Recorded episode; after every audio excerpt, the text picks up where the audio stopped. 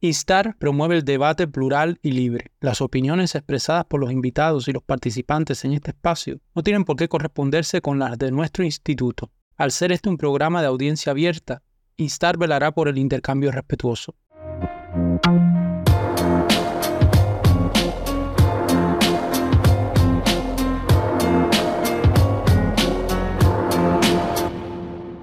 Muy buenas tardes para quienes nos escuchan desde América Latina, muy buenas eh, noches para quienes nos siguen desde Europa. Seguimos en este ciclo del curso de modelos autoritarios para la construcción del Estado que estamos impartiendo de manera conjunta, Gobierno y Análisis Político y el Instituto Hanaren. En la tarde de hoy tenemos una, una profesora de lujo, tenemos a la profesora Katia Figueredo, quien es licenciada en Historia por la Universidad de La Habana, eh, máster en estudios eh, de Historia Contemporánea y Relaciones Internacionales por esta misma Casa de Altos Estudios. Es máster en Estudios Europeos por la Universidad de Valladolid y máster en Estudios eh, de, Historia Contemporánea por la Universidad de, de Cantabria, del país de Santander, aquí en España también. Doctor en Historia por la Universidad de Salamanca y doctora en Ciencias Históricas por la Universidad de La Habana. Katia realmente es una mujer con un currículum eh, impresionante, se ha especializado en estudios sobre eh, la Revolución Cubana, tanto en los años 50 como en los años 60, y ha ejercido por más de 10 años eh, como profesora de Historia mm, Moderna en la Universidad de La Habana. Hoy en la actualidad se desempeña como postdoctorante, profesora postdoctorante en la Universidad de Zaragoza. Es realmente, Katia, un gusto contar con tu presencia en nuestro taller de hoy. Para ello, Katia nos va a estar introduciendo a las principales características y complejidades de los modelos de las monarquías absolutistas en la época moderna. Bueno, sin más, yo los dejo con, con Katia y repetirte el agradecimiento porque estés con nosotros hoy.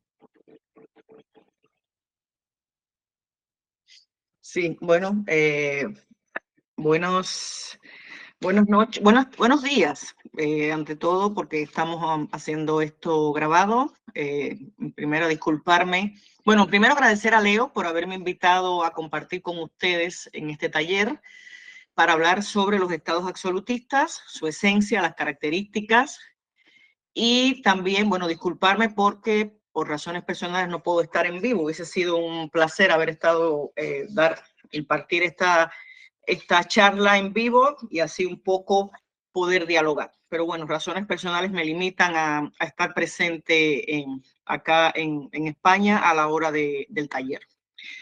Entonces, bueno, vamos a comenzar con eh, analizar en grandes rasgos qué cosa o las características esenciales del Estado absolutista. Tenemos que empezar, tenemos que partir por algo que me parece que es fundamental. Es decir, cuando hablamos de absolutismo, tenemos que tener presente que el absolutismo es un fenómeno de carácter europeo. Es decir, está presente tanto en Europa Occidental como en Europa Oriental, que es, un, es, una forma de gobierno, de Estado, ya hablaremos sobre eso en otro momento, que a diferencia que se diferencia evidentemente de la monarquía constitucional o lo que se conoce como monarquía constitucional y además también de lo que se conoce como monarquía parlamentaria. Otra de las cosas a tener presente cuando se habla del Estado absolutista es justamente que el Estado absolutista se gesta dentro de las bases del antiguo régimen feudal o como se conoce eh, en francés el ancien régime.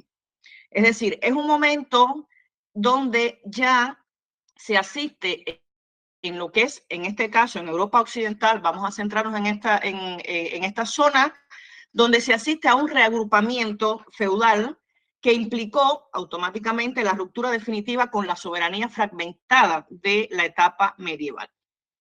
Hay eh, pilares del absolutismo, como por ejemplo el ejército, la burocracia, la diplomacia y la dinastía. Estas cuatro, estos cuatro pilares formaron parte del entramado político que rigió la monarquía absoluta eh, en, tanto en Europa Occidental como en Europa Oriental. La aparición del Estado absolutista se ubica, data, del siglo XVI, sobre, eh, sobre todo el siglo XVI en Europa Occidental. Sí, cuando hablamos de su nacimiento, de su formación, de su gestación, del estado, estado absolutista o igual podemos hablar de monarquía centralizada. Países en los que se dio esto, pues bueno, en España, Francia es el país clásico, es el país, digamos, más paradigmático, sobre todo en el momento de Luis XIV, que estaré tocándolo ya para llevar un poco la teoría a la práctica, ver cómo se implementa estas monarquías absolutas en el caso de Luis XIV y su gran frase que yo creo que tipifica eh, la, esencia de las monarquías absolutas, el Estado, el Estado soy yo. Es decir, esa es la frase de Luis XIV, o lo digamos en francés, l'état c'est moi, que también es de la, como se conoce, ¿no? Bueno, está presente la monarquía en Europa Occidental, por ejemplo, en España, en Francia y también en Inglaterra. Lo que pasa es que Inglaterra hay otra, tiene otras características, porque en Inglaterra hay un parlamento, un parlamento que constantemente está eh, poniéndole cortapisas al rey. Lo que no quiere decir que en Inglaterra no se hubiesen dado monarquías absolutas, pero no al estilo clásico, al estilo modélico, como lo fue en la Francia de Luis XIV, también Luis XV, el XVI, que ya con Luis XVI estamos hablando del momento del estallido de la revolución. El Estado absolutista, si bien tiene su nacimiento en el siglo XVI en Europa Occidental, llega un poco más tardía a Europa, un poco más tardío a Europa Oriental. En Europa Oriental encontramos un Estado absolutista, sobre todo en el siglo XVII. Por tanto, el periodo que podemos hablar del Estado absolutista es del siglo XVI. Hay autores que lo llevan hasta el siglo XVII y hay un poco que lo extienden hasta el siglo XVIII. Por tanto, siglo XVI, siglo XVIII es el proceso, estos dos siglos donde Europa, tanto occidental como oriental, asisten a estos mm, tipos de, de, estados o gobiernos. Una cosa importante en el caso de Europa Occidental es que, como decía, el nacimiento coincide justamente en un momento clave para el rey. Es decir, es el momento en que el rey logra someter a los señores feudales. Recordemos que en, los, inicios de la, de la etapa de lo que se conoce como la Edad Media, Europa está fragmentada políticamente y económicamente. Es decir, son los señores feudales que dominan en cada uno de sus territorios. ¿Qué quiero decir con esto? Que llega un momento en que el rey es un señor feudal más. El rey no tiene ese poder de unidad. De hecho, hay un momento en, en, la historia de la Europa de la Edad Media que se le conoce al rey como el primus inter pares, el primero entre sus iguales. Es decir, el rey es un señor feudal más y llegó un momento en que los señores feudales tenían mucho más poder que el rey. Cuando comienza ya, arranca el nacimiento de las monarquías absolutas, las monarquías centralizadas, es justamente el momento en que este rey logra someter a los señores feudales. Y esto es un hecho que enmarca el nacimiento del Estado moderno si ya estos señores feudales no van a ser señores feudales independientes, sino que van a convertirse en súbditos de este rey. Y a partir de ese momento, de esa centralización política que traerá aparejado, evidentemente, la centralización económica, ya se puede hablar entonces de el nacimiento de la monarquía centralizada o las monarquías absolutas. Por tanto, cuando hablamos de monarquías absolutas o hablamos de absolutismo monárquico, indistintamente, nos estamos refiriendo a una forma de organización política, nos estamos refiriendo a un aparato político, a un modelo político también, o a un sistema o una maquinaria estatal, que reitero, está presente, se dio tanto en Europa Oriental como en Europa Occidental. En las monarquías absolutas o en los estados absolutistas hay un protagonista clave, que es el rey. Un rey que tiene poderes ilimitados. Es decir, todas las facultades de mando están en manos del rey. Por tanto, además está decir que aquí no hay democracia por ningún sentido, no la puede haber, evidentemente. Ahora, monarcas absolutos que sobresalen en la historia tanto de la Europa del Este como de la Europa Occidental, pues bueno, ya había hablado de uno, la Luis XIV.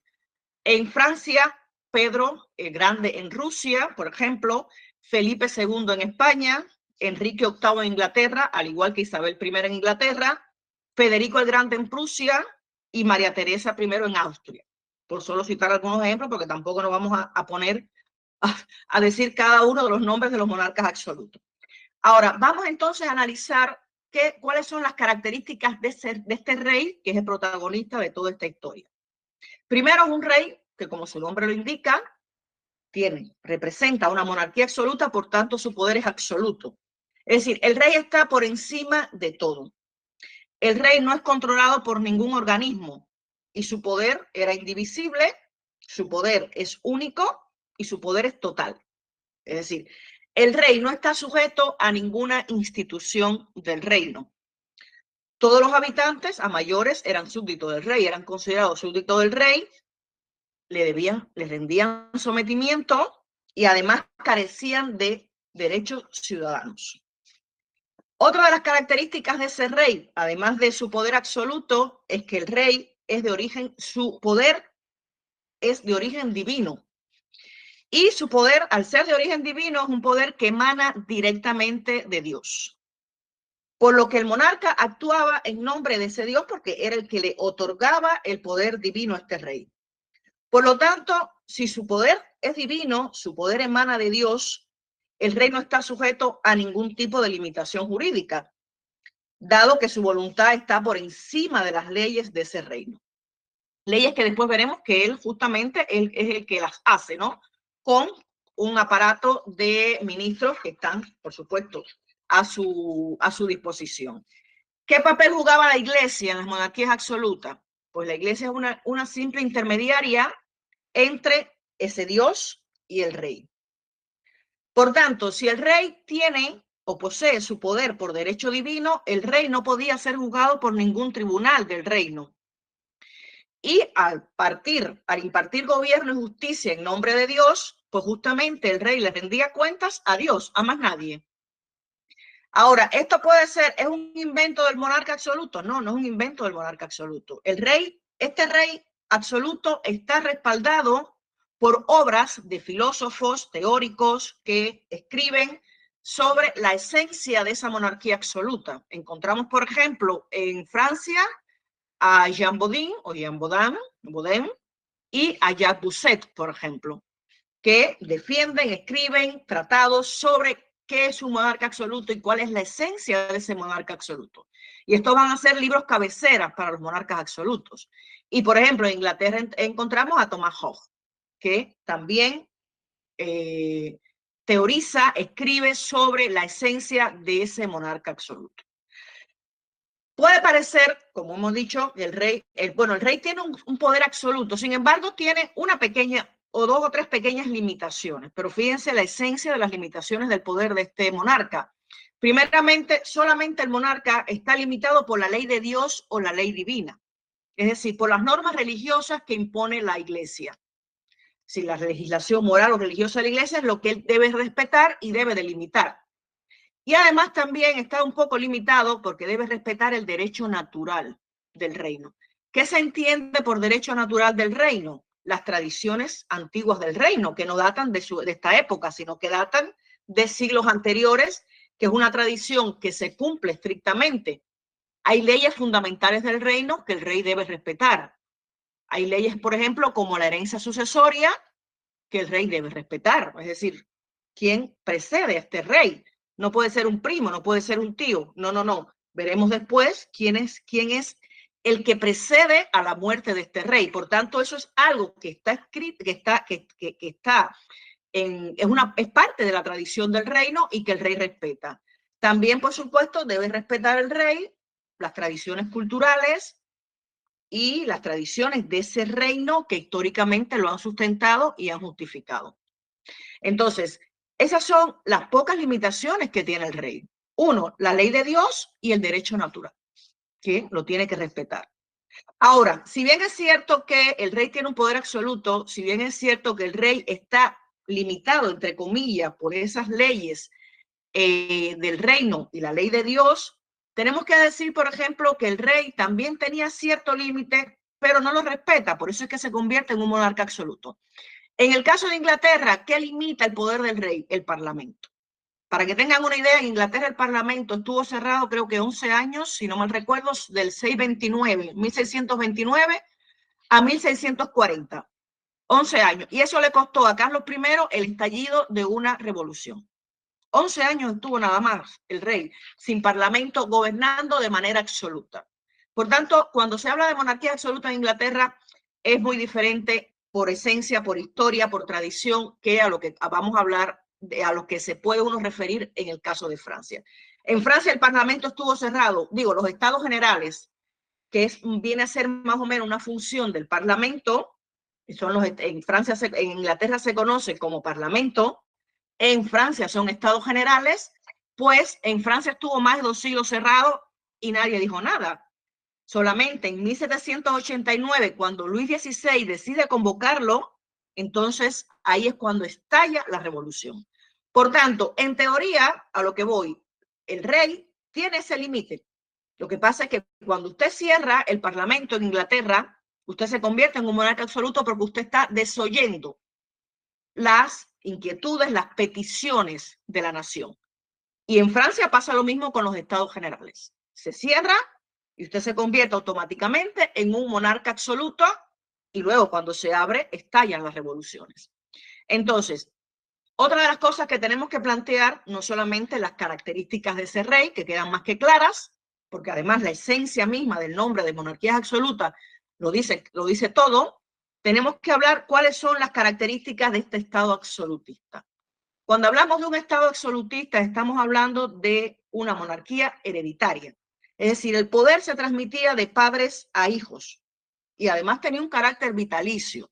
Las personas, el rey, estaba ahí hasta que se muriera. El sucesor de el, del rey, pues era su hijo. Hay otros casos que veremos ahora a continuación. Pero en esencia, el sucesor comenzaba a prepararse desde prácticamente, desde que nacía, justamente porque hay que preparar a ese sucesor en todo esto que decía, en el respeto a las leyes de, la iglesia, eh, en, el, en, todo el conocimiento de esa tradición histórica que tiene ese reino. Entonces, era un proceso que comenzaba desde el nacimiento de eh, del heredero al trono. Se empezaba desde muy temprana edad. Habitualmente, como, como ya había anunciado, es el primogénito varón, es el que hereda esta monarquía, esta, eh, el, que, el que hereda al rey, el, el varón. En, casos sucedieron que el rey no tenía un sucesor varón y entonces para conservar el linaje real se, eh, se designaba la sucesión o se delegaba la sucesión en la hembra, pero eran casos bastante excepcionales. Cuando hablamos de un Estado absolutista, las características también del Estado absolutista, estamos hablando de un Estado centralizado. Es decir, todos los organismos de gobierno dependían del rey, quien dirigía la política exterior y la política interior de ese reino. El rey era el propio Estado, el rey era el Estado de ese, de, ese reino, de ese territorio. Y como decía anteriormente, encarnaba la ley y la justicia.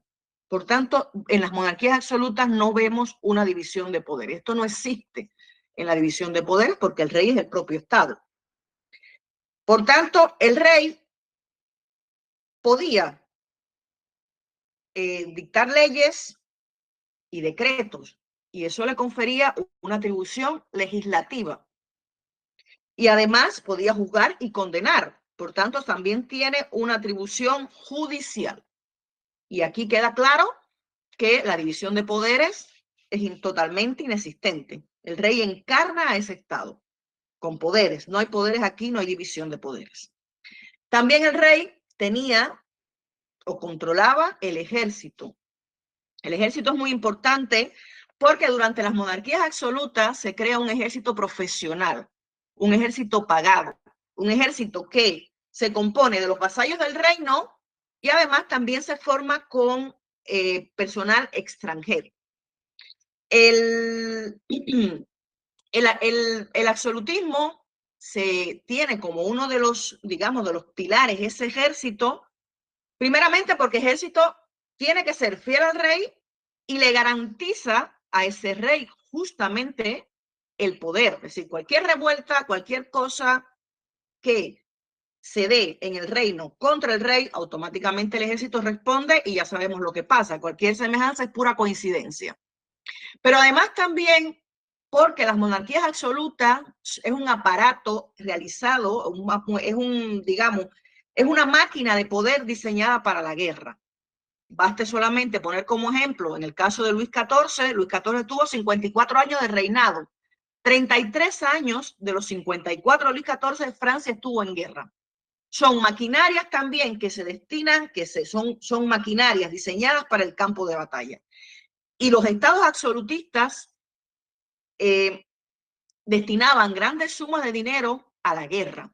Por tanto, la importancia del ejército viene para mantener el orden, la estabilidad interna, el poder absoluto de ese rey, pero además también justamente para, eh, para, expandirse y para fomentar la guerra con otros reinos.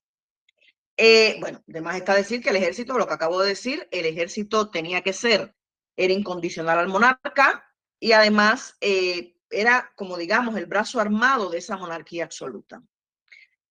Otra de las cosas de la monarquía absoluta o de las características de este Estado absolutista, pues podemos hablar de la presencia de la burocracia. La burocracia es algo que también tipifica estas monarquías absolutas.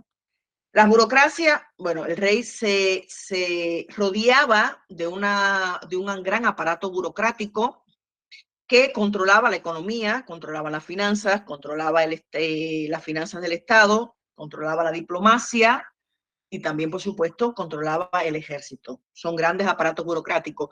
En el caso, por ejemplo, de Luis XIV, eh, se dice que era un aparato, modesto y eran mil, mil, mil, funcionarios burocráticos que logra tener Luis XIV.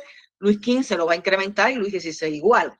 Entonces, tiene una, una burocracia que le permite eh, llevar un poco manejar la vida del, país. Esta burocracia eran personas muy cercanas al rey que el rey nombraba. Es decir, no es que, no, el rey nombra a estas personas y eran personas de entera confianza del rey. Eh, otra de las cosas de esta burocracia, y que puede ser un poco llamativa, es que justamente también el rey no solamente nombraba a dedo quienes eran parte de su aparato burocrático a personas de, su entera confianza, sino que también el rey integraba a esta burocracia, integraba a estas personas que forman parte de esta burocracia a través de la venta de cargos. La venta de cargos se convirtió en uno de los soportes financieros de las monarquías absolutas, además de los impuestos que veremos después. Eh, el rey vendía cargos justamente a esa nobleza que tiene para integrarlas. Entonces se formaba la burocracia, el aparato burocrático, no solamente con que el rey nombrara a personas de su entera confianza, sino que también a través de la venta de cargos, y eso era un ingreso para los estados absolutistas, un soporte, uno de los soportes financieros de los estados absolutistas, la venta de cargos, para usted acceder a un puesto dentro de esa burocracia real. El rey también no solamente se auxilia de esta burocracia, sino que también el rey era asistido por un Consejo de Estado y sus ministros. Por supuesto, nombrados a dedo, evidentemente, y este Consejo de Estado o Consejo de Ministros son los encargados de llevar a la práctica las medidas legislativas que aprobaba el rey. También otra de las cosas o elementos de estas monarquías absolutas es la sociedad. ¿Cómo está dividida la sociedad en las monarquías absolutas? Es una sociedad estamental. Es una sociedad dividida por estamentos muy claramente definidos. Es decir, está el primer, el, la nobleza, el clero y el tercer estado. Sí, nobleza, clero, tercer estado. Son sociedad estamental. ¿Qué pasa? Nobleza y clero son estamentos privilegiados. Son los estamentos que responden a esa monarquía absoluta. Son los estamentos que defienden el antiguo régimen feudal. Nobleza y clero son las clases privilegiadas. Y el tercer estado es el estado llano, el pueblo. Es decir, el, todo el que no sea ni nobleza ni clero va a ser parte de ese tercer estado. ¿Qué diferencia? Que claro, nobleza y clero son estamentos privilegiados. Cuando digo estamentos privilegiados, nos estamos refiriendo a que son estamentos que no pagan impuestos, que cobran rentas y además que tienen, por supuesto, el digamos, el privilegio, valga la redundancia, de formar parte de ese entramado burocrático que el rey tiene a su alrededor. El tercer estado no puede participar de esto. Por tanto, no es casual que las revoluciones burguesas comiencen desde el tercer estado. Las revoluciones burguesas son las que van contra esa monarquía absoluta. Entonces, en alguna ocasión, no, no recuerdo muy bien, eh, leí cuando daba clases en la Universidad de La Habana, que entre el, el, en el caso francés, fíjense, para que, para que tengamos una idea de quién era o qué, qué, por, qué porcentaje representaba este tercer estado, creo que era el, entre nobleza y clero eran el, entre el 10 o el 10% de la población, el 90% de la población, 80, no recuerdo muy bien, pero por ahí va la cifra, era el tercer estado. Entonces, queda claro que hay una sociedad estamental dividida de, entre privilegiados y no privilegiados. Los privilegiados tienen derechos, tienen además, están exentos de pagar impuestos y de cobrar renta. El tercer estado no puede hacer esto. Todos los impuestos recaen sobre ese tercer estado, que es la mayor parte de la población de estas monarquías absolutas. Y ahí vamos a también hablar del sistema de impuestos, que es otra de las características de, las monarquías absolutas. Se establece un sistema de, impuestos donde está muy claro quiénes pagan y quiénes pagan estos impuestos. Los impuestos de la monarquía absoluta, que además lo, eh, lo suben, nunca lo van a bajar, evidentemente lo suben cada vez que el, el país está en guerra, el Estado necesita dinero, pues venga, a subir impuestos y quién paga el impuesto, el tercer Estado cuando el, también para mantener la corte real. Recordemos que una de las características de las monarquías absolutas es justamente ese nivel de lujo que está presente y se ve mucho en las películas que, que, que retoman o que recrean, más que retoman, que recrean ese periodo. Si eso, ese nivel de lujo, de, sí, de lujos y de riquezas que mantiene la corte, solo mantiene la corte a través del pago de los impuestos que recaen justamente sobre aquellas clases no privilegiadas, sobre ese tercer estado. Entonces hay un sistema de impuestos que muy eficaz dentro de la monarquía absoluta, que se suben cuando evidentemente se necesita, el rey necesita tirar eh, de, de, esto para mantener las finanzas y mantener e, esos grandes lujos. Solamente miren ustedes cualquier película de María Antonieta y de Luis XVI en Versalles, que ya me dirán entonces cómo, eh, que, no vivían mal, ¿no? Ahora, otra de las cosas de la monarquía absoluta es la política económica, que también tenemos que ver. Si bien es cierto que cuando hablamos de la monarquía absoluta y de esta Europa, ya sea occidental u oriental, aunque me estoy refiriendo básicamente a la Europa occidental, la agricultura va a seguir siendo la base fundamental de la economía de estas, de, de estas monarquías absolutas. Se trabaja la tierra, la tierra se encuentra en posesión prácticamente, básicamente de la nobleza. Trabajan los campesinos. Sin embargo, con las monarquías absolutas aparece una nueva política que se pone en práctica, que es lo que se conoce como la política mercantilista. ¿Qué implica la, política mercantilista? Que el Estado interviene en la economía. Es el Estado quien rige el, el desarrollo económico del país.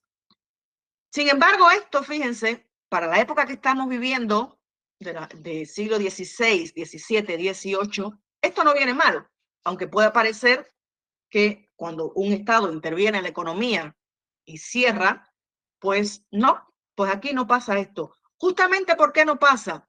Porque cuando una vez que usted centraliza políticamente ese territorio que se delimitan fronteras nacionales, y ahí vuelvo de nuevo a la, a la idea anterior, Recordemos una Europa oriental total, digo, una Europa occidental totalmente fragmentada por señores feudales. Sin embargo, ya con el nacimiento de las monarquías absolutas hay una Europa centralizada políticamente.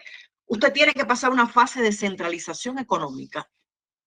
Es decir, el monarca no solo centraliza políticamente un territorio, sino que centraliza económicamente ese territorio. Y cuando usted centraliza económicamente ese territorio, automáticamente usted suprime las barreras feudales. Si se suprimen. ¿Qué quiero decir con esto? Que anteriormente, cuando esa Europa estaba fragmentada, estaba dividida en señoríos feudales, usted para pasar de un lugar a otro tenía que pagar un impuesto a ese señor feudal. Si usted quería cruzar un río y ese río pasaba por la, por la tierra del señor feudal, había que pagar un impuesto al señor feudal. Si usted quería vender una mercancía en otro territorio y había que pasar por ahí, había que pagar impuestos al señor feudal.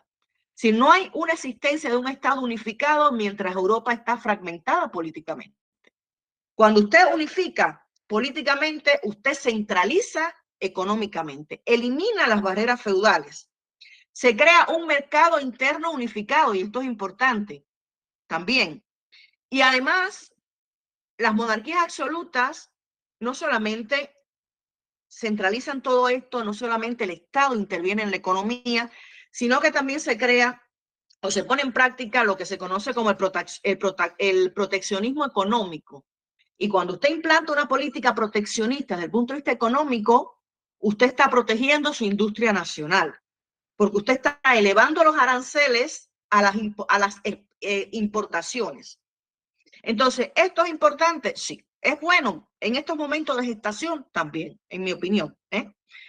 Eh, porque esto además favorece a un grupo que no, no he mencionado y que creo que viene a colación, que es a la burguesía, a la naciente burguesía. Ese, ese grupo o esa clase social que justamente luego va a ir en contra de esa monarquía absoluta. La burguesía, esta naciente burguesía, en un primer momento, pues apoya esta política económica. ¿Por qué? Porque le conviene. La burguesía necesita desarrollarse económicamente. ¿Qué pasa? Que una vez que esa burguesía se desarrolla económicamente, por todas estas ventajas que he dicho, unificación, centralización política, centralización económica, supresión de las barreras feudales, creación de un mercado eh, interno unificado, la política proteccionista, esta burguesía pues no le viene tan mal la, la, aplicación del mercantilismo. ¿Qué pasa? Que cuando esta burguesía ya adquiere ese poder económico y se fortalece, entonces va a decirle al rey, no, espera un momento, que aquí entonces yo quiero ahora el poder político. Y ahí es donde viene el problema y el estallido de las revoluciones burguesas.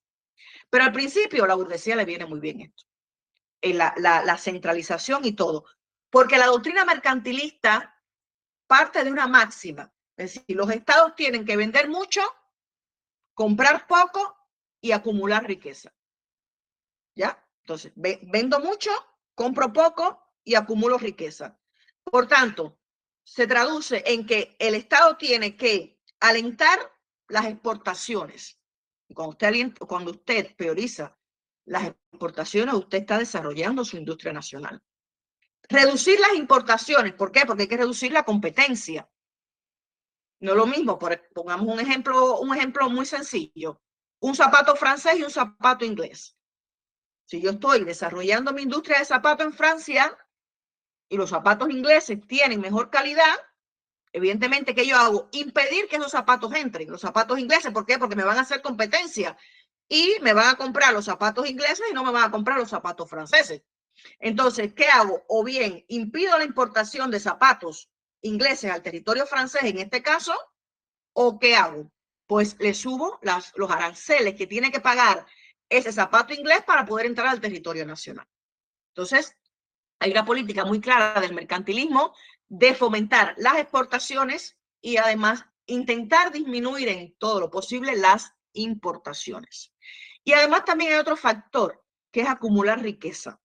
El mercantilismo partía que mientras más un Estado eh, acumular a riqueza, eh, digo, materiales preciosos, oro, plata, ese Estado más poder tenía. Por tanto, el mercantilismo intenta por todos los medios posibles de impedir que esos materiales preciosos que conserva, que reserva el reino, salgan al exterior. Otra de las cosas que esta política mercantilista hace y que lo fomentan, por supuesto, los monarcas absolutos, es que incentivan el comercio incentivan el comercio a través de la creación de compañías ultramarinas, de talleres manufactureros y esto, por supuesto, le da un, digamos, un brillo, un vigor a la economía de estos estados en, sus, en, su fase, en su fase inicial.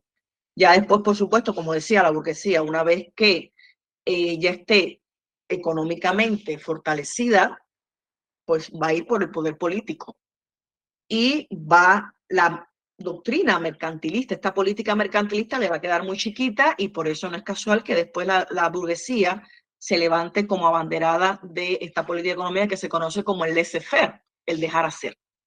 Pero en sus inicios, reitero, la burguesía le viene muy bien esto para desarrollarse económicamente. Porque si no, usted no se puede desarrollar económicamente si no hay un país, si no hay un territorio estable y encima no hay una unificación económica. Eso es imposible para desarrollarse, en, eh, para desarrollarse económicamente, ¿no? Otra de las cosas que también me parece interesante mencionar en, en el caso de las monarquías absolutas es el papel de la diplomacia. La diplomacia, ¿por qué? Simplemente porque en esta Europa medieval anterior a las monarquías absolutas, que reitero, es una Europa que está fragmentada políticamente, hay un mapa político muy confuso, inestable, no se podía desarrollar un sistema de eh, diplomático eh, al estilo, bueno, medianamente como lo conocemos hoy, ¿no? Pero dista mucho de, de lo que conocemos hoy. Pero bueno, no, no se puede desarrollar una diplomacia. Sin embargo, ya todo esto cambia. Anteriormente, por ejemplo, anteriormente en esta Europa fragmentada, pues existían embajadas, entre comillas, que eran, se dice que eran simples viajes de salutación, es decir, supongamos, un señor feudal enviaba a otro, a su vasallo, a otro reino, a, otro, a otros reinos, a otro territorio, para comunicar algo, eh, decir algo, pero no, eran, eran viajes esporádicos, casi siempre nombrados, que se nombraba un vasallo para que transmitiera alguna noticia. Cuando ya surgen las monarquías absolutas, ya se habla del nacimiento de la, de, la, de, la, diplomacia en el sentido de que se establecen embajadas permanentes en diferentes territorios. En el extranjero de forma permanente, ya hay personas que se, ya no es el nombramiento de un vasallo, vete allí y mira a ver lo que dice este, yo vengo para acá y miro a ver lo que dice el otro. No, no, no. Ya con el nacimiento de las monarquías absolutas se puede hablar de que comienza una práctica diplomática, se establecen embajadas permanentes en territorios extranjeros, ya hay personas que se dedican a esto, que son remuneradas por esta práctica y que comienza ya también a, mm, digamos, a, circular mucho más los informes diplomáticos.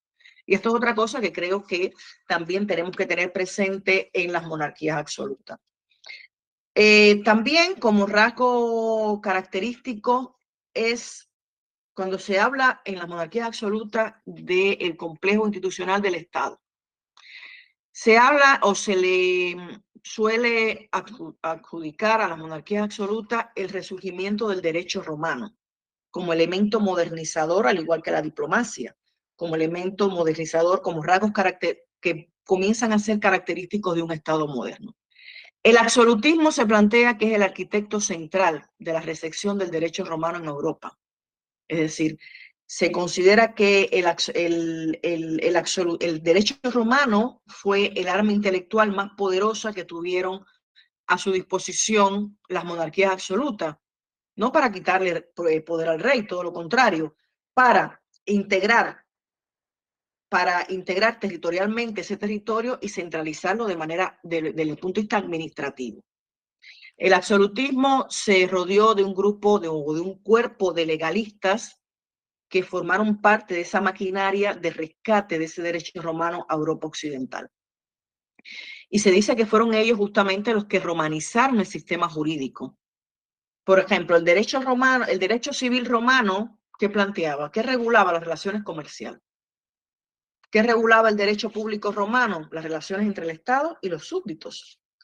Y, por supuesto, al tiempo que fortalecía el poder real.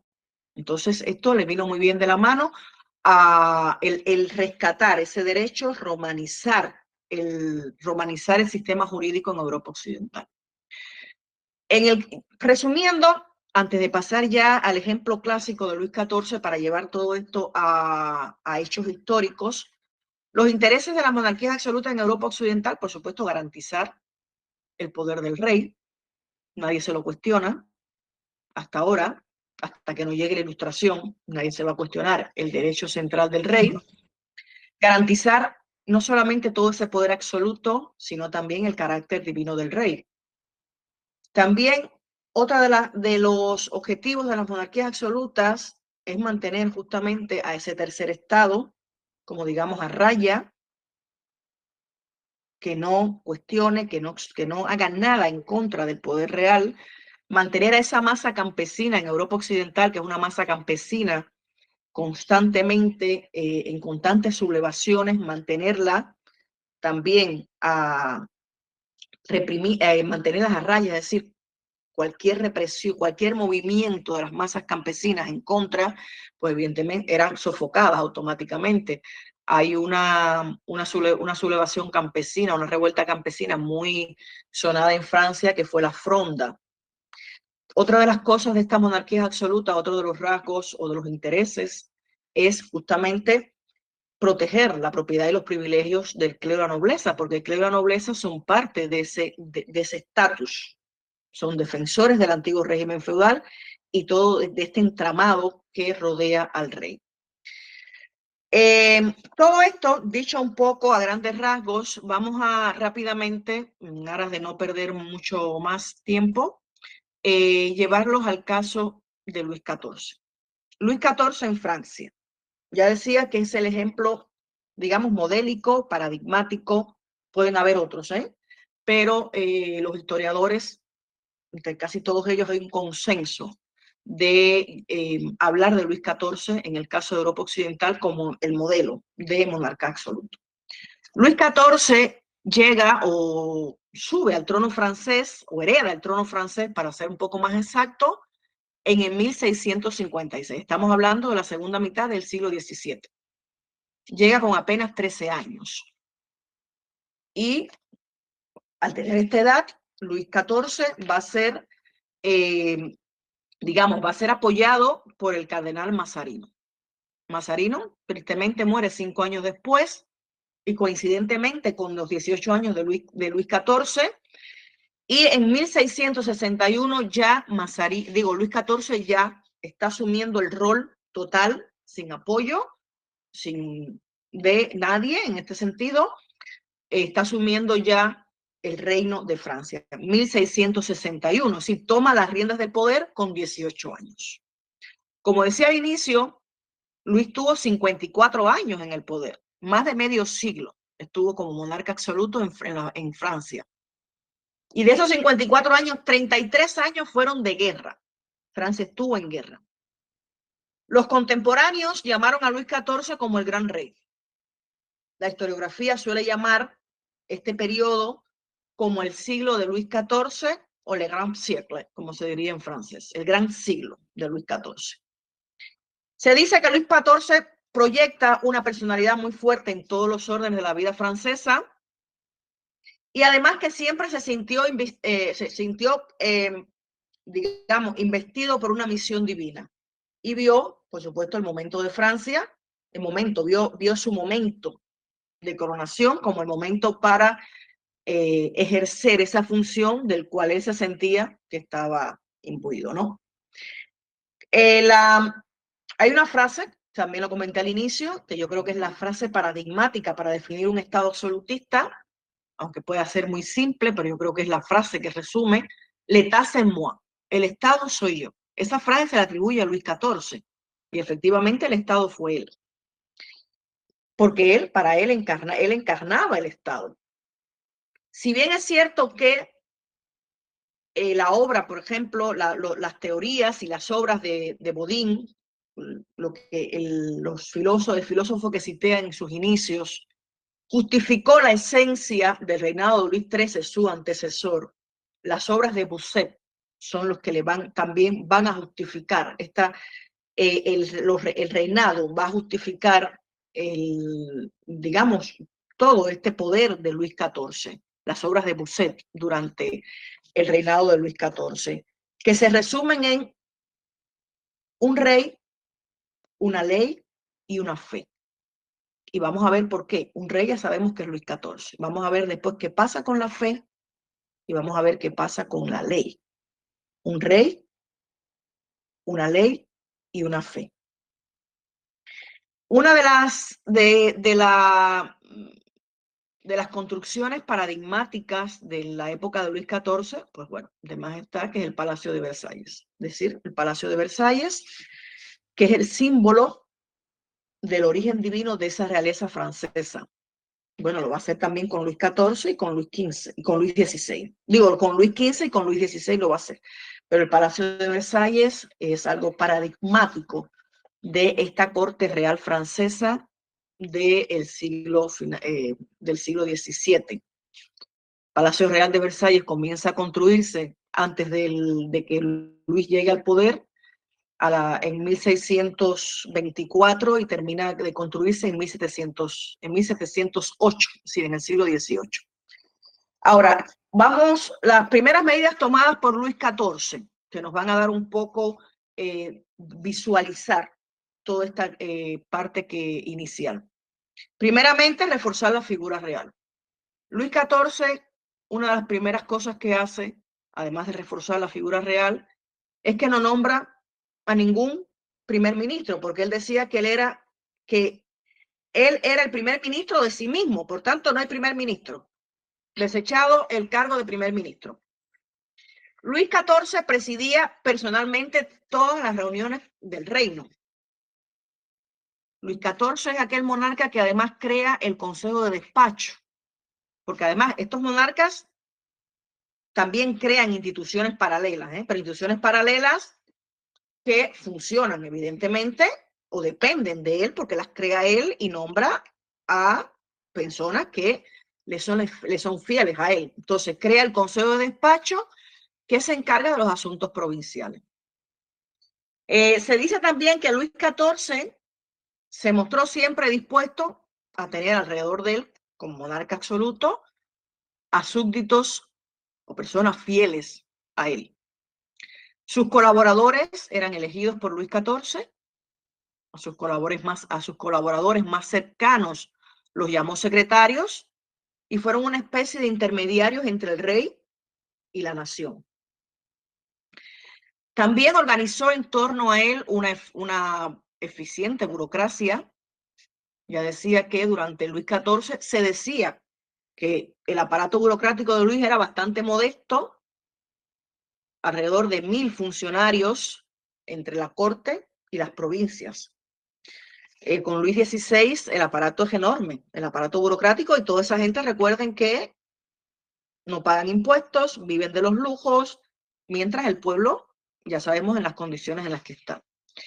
Eh, Luis también lleva a cabo una política centralizadora. Eso es parte de la monarquía absoluta en esta política centralizadora se encargó de abolir todos los poderes que menoscabaran su autoridad. Por ejemplo, crea un cuerpo de magistrados reales, reactiva el, el, cargo de intendentes reales también. Los intendentes reales tenían como misión de ir por las provincias, justamente, eran los que representaban el rey fuera en las provincias francesas, eran los encargados de vigilar cualquier movimiento de sedición, de tener en orden la sociedad francesa y también de cualquier atisbo de alguna rebelión o sublevación de esa nobleza que ha sido sometida por un rey, recordemos.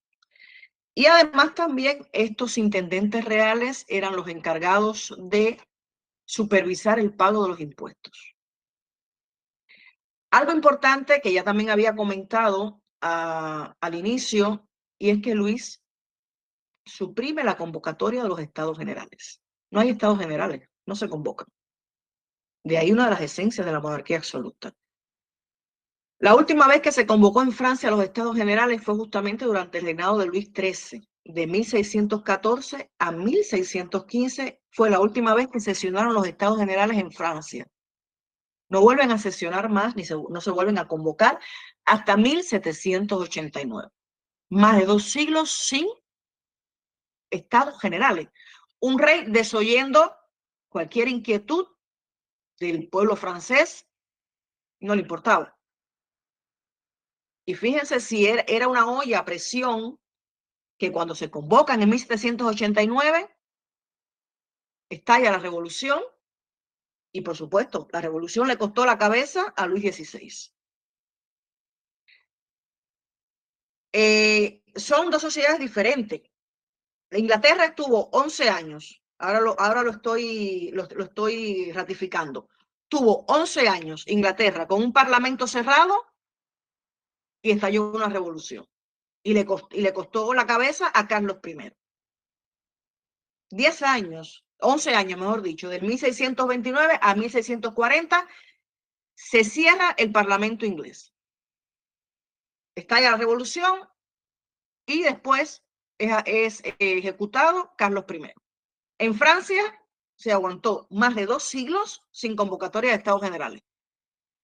Fue abrirlos y estallar la revolución. Y años después, pocos años después, 1792 o 93, no recuerdo ahora, discúlpeme, le cortan la cabeza a eh, Luis XVI. Bueno, otra de las cosas, no solamente Luis XIV elimina la convocatoria de los estados generales, no, a mayores anula la convocatoria de los estados provinciales. Es decir, los estados provinciales se convocaban en Francia para qué? Básicamente para discutir o negociar los impuestos. Eso no le interesa al rey, negociar con nadie impuestos. Yo subo si me hace falta y se acabó.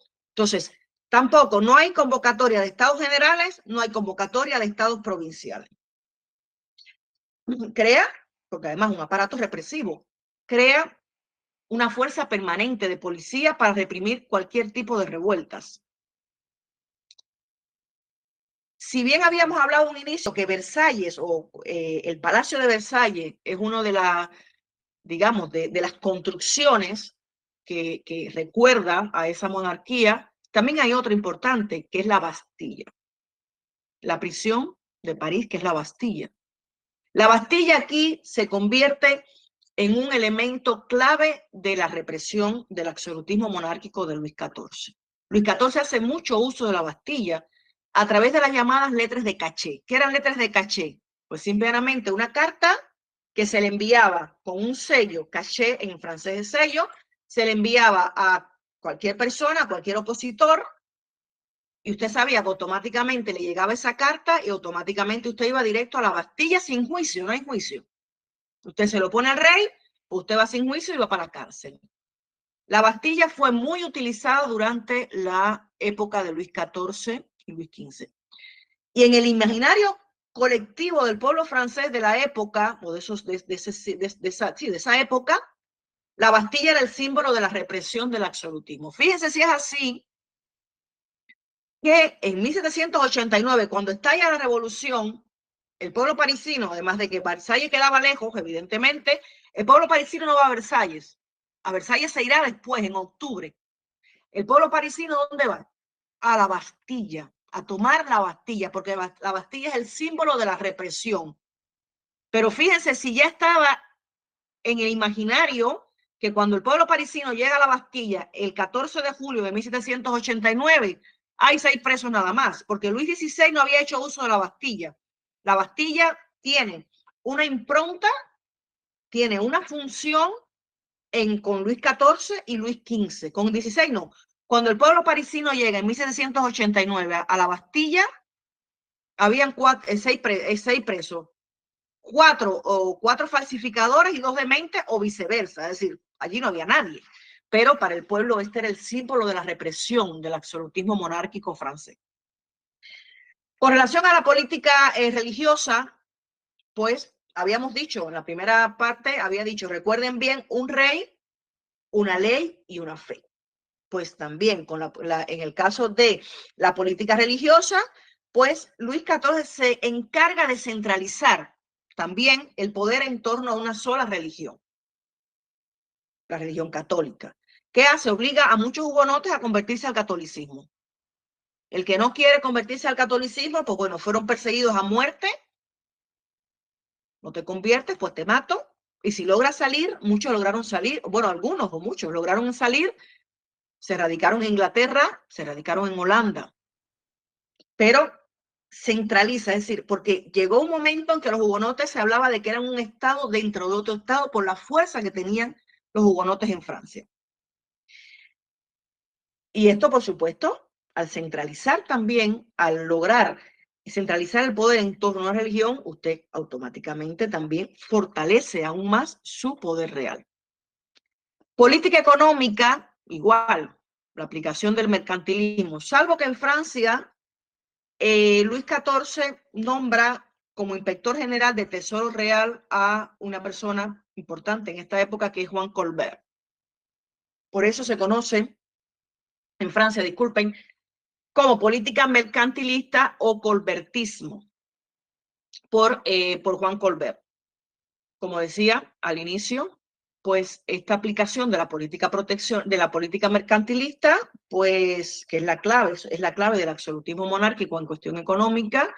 En Francia, por ejemplo, acelera el desarrollo comercial y manufacturero de Francia, protege, por supuesto, la industria nacional de la competencia extranjera y además también, pues, eh, Luis XIV, durante su reinado, funda también nuevas industrias, o se fundan nuevas industrias, no es que Luis XIV la funda, pero bueno, cuando son este tipo de gobiernos, pues uno dice, pues fulano, y no, bueno, durante el reinado de Luis XIV se fundan nuevas industrias, se crean nuevas compañías comerciales con privilegios reales también para exportar hacia el exterior, si usted fomenta compañías comerciales, evidentemente desarrolla la marina mercante y además también durante el reinado de Luis, eh, XIV, ya en sus, ya final, ya no tanto, pero sí Francia goza de cierta prosperidad económica. También había dicho, y ya con esto estoy terminando, que al inicio de, había comentado que 54 de eh, años de reinado había estado Luis XIV en Francia, 33 habían sido de guerra. Por tanto, estamos hablando de una política exterior bastante agresiva. Eh, Luis XIV aspiraba a engrandecer su reino y expandir la hegemonía francesa por Europa. Y esto lo hace a través de, por supuesto, de la guerra, eh, y esto le trae, lo lleva, evidentemente, a aumentar ese ejército que es el brazo armado de la monarquía absoluta, a instituir una paga regular para ese ejército, porque es un ejército de profesionales, a modernizar los armamentos, las fortificaciones y, por supuesto, a fortalecer también su poder real. Todo esto se subvierte, señores, todo esto va, nadie cuestiona, hasta el siglo XVIII no se cuestiona el poder absoluto. Pero hay movimiento que nace en Francia, el movimiento llamado de la Ilustración. La ilustración es un movimiento que, eh, que, que, nace en el siglo XVIII en Francia, donde ya se comienza a cuestionar, aparecen nuevos conceptos, se comienza a cuestionar la esencia divina, la esencia absoluta de este monarca, se comienza ya a hablar del concepto de soberanía popular, se comienza a hablar de división de poderes, y hay una serie de un grupo de filósofos franceses que le dan vida a esta ilustración. Por eso se dice que la ilustración es la preparación ideológica a la Revolución Francesa. Entonces, ya a partir del siglo XVIII, con toda esta serie de cuestionamientos, en los albores casi del estallido de la Revolución, hay un movimiento que ya se está cuestionando, de pensadores que se están cuestionando si esto es así, ¿no? y además están abogando, reitero, por la soberanía popular, por la división de poderes y porque ese monarca, evidentemente, se le pongan, eh, se le pongan, digamos, mm, se limite ese poder absoluto central que termino la, la conferencia como mismo casi empecé, que sea ese monarca, la esencia del Estado soy yo, el moi. Entonces, bueno, creo que hasta aquí he logrado, he más o menos hablado un poco de las monarquías absolutas. Espero que le haya quedado claro. Y el, reitero muchas gracias a Leo por invitarme y bueno, siento mucho no estar en el debate que se suscite, en lo que pueda eh, ayudar y colaborar, pues Leo, ya sabes que aquí me tienes. Muchas gracias y gracias a todos. Muchísimas gracias a la, profesora Katia Figueredo. Es un gusto que haya compartido con nosotros algo en lo que ha trabajado y estudiado en profundidad y realmente cómo condensarlo en una hora. Eh, lo decía en el encuentro de la, teocracia anteriormente, es un desafío. La verdad que le, agradecemos mucho su, su, con nosotros hoy.